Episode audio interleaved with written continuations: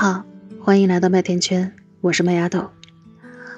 我已经被封了五十一天了，整个人啊都慢慢的佛系了，终于可以到楼下的停车场去走动走动了。哎呀，你还别说，真把我高兴坏了。要知道，麦芽豆长期不晒太阳啊，可是要发霉的。而且今天吧，我的嘴唇还是麻麻的，就一点消退的迹象都没有。哎，但是牙齿是不疼了哈。所以我是真的迫切的需要下楼去，呃，亲近一下阳光，闻闻阳光的味道。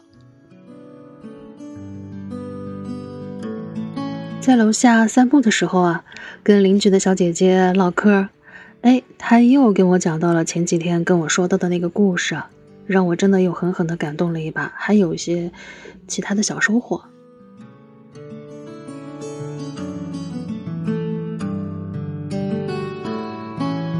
他说啊，有一对青梅竹马，二零一九年的时候呢，他们成为了男女朋友，啊，同时男生还有另外一个身份，是一位保家卫国的特种兵，哎，是不是突然肃然起敬了？他们在一起几年后啊，在有一次男生休假的时候，这个女生偶然发现，在男生的床头柜里啊。多了一枚钻戒，哎，是不是就很惊喜？如果是你，你也会很惊喜，对不对？我想每个女生都这样。然后紧接着，女生的高中闺蜜也来问她，就说：“二十三岁的生日啊，你想怎么过啊？”哎，这个时候，女生就开始意识到了，男生应该是想要准备求婚了。嗯。女生就开始啊，每天都期待着生日那天赶快到来，赶快来。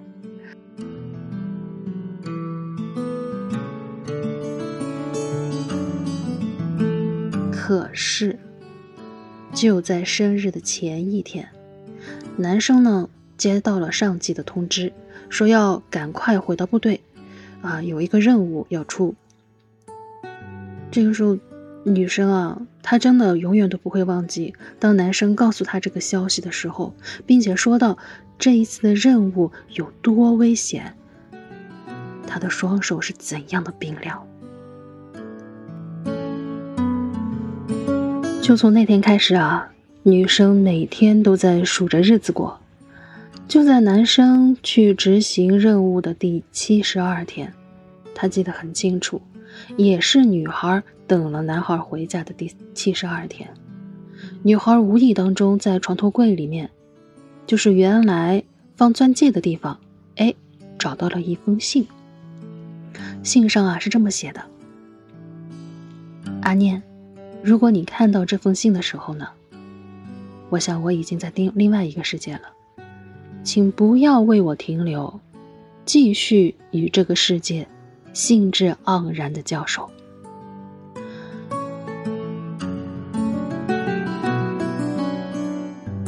这封信里还有一张照片，男生说要用来当遗照。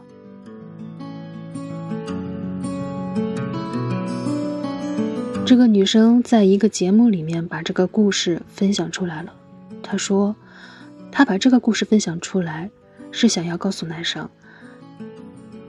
即使间隔春秋，山河阻拦，我依然会跨越重重险难，去拥抱你，然后待你归来时，再为我戴上那枚戒指。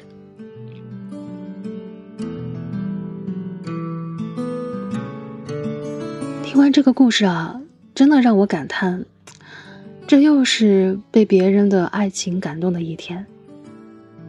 嗯，从男生留给女生的信，还有女生最后在节目里说的那些话，都可以看出来，他们在一起的时候一定是非常非常相爱和幸福的。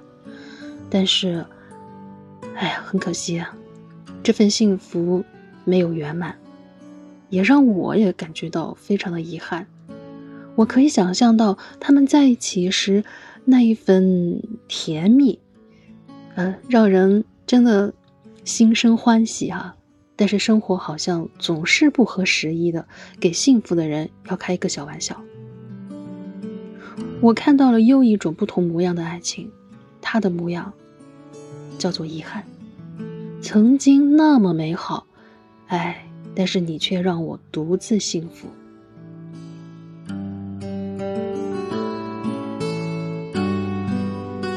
其实想到这儿啊，确实是有一些小伤感，但是后来呢？也让我有一点其他的感想，就看到我们现在啊，就是生活中总会存在着这呀那呀一些不如意，就像我们现在在风控中，我们可能会感到无聊啊，还有很多的不方便啊，但是就是这样无聊的不方便的生活，也是无数的像故事里的男生那样的人。在某些隐秘的角落里牺牲了自己，为我们争取来的，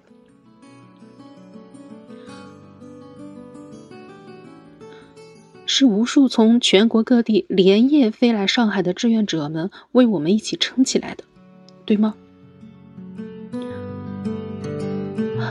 就他们的这些付出，甚至是用生命的付出，让我们不至于。在对抗疫情的同时，还要去担心我们的头上是不是会有炸弹飞来。在我们的生命健康面临巨大挑战的时候，还要去担心我们能不能够负担得起高额的检测费用和治疗费用，这些都没有吧？所以，我们现在我们眼中、我们口中所说的无聊的、不方便的生活。都是他们用他们的遗憾，用他们的生命给我们换来的。相比之下，我们是不是已经很幸福了？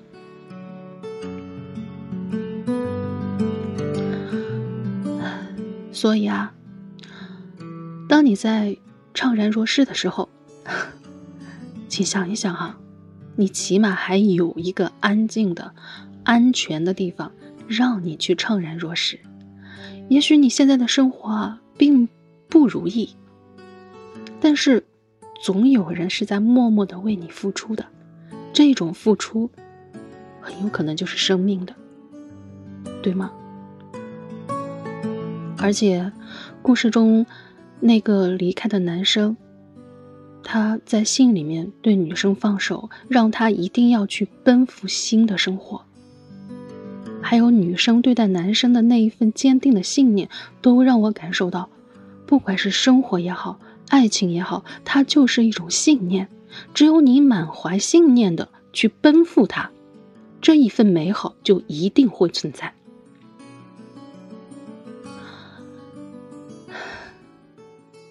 你的生活里也有满怀信念去奔赴的故事吗？嗯。那就在评论区里一定要告诉麦芽豆好吗？我会把他们都记录下来的。然后呢，如果你也愿意，我也会把你的这些美好分享出来。当然了，如果怕找不到我，那就搜索麦芽豆，订阅麦田圈。希望今晚夜风不燥，生命有光。愿你一直拥有那份美好。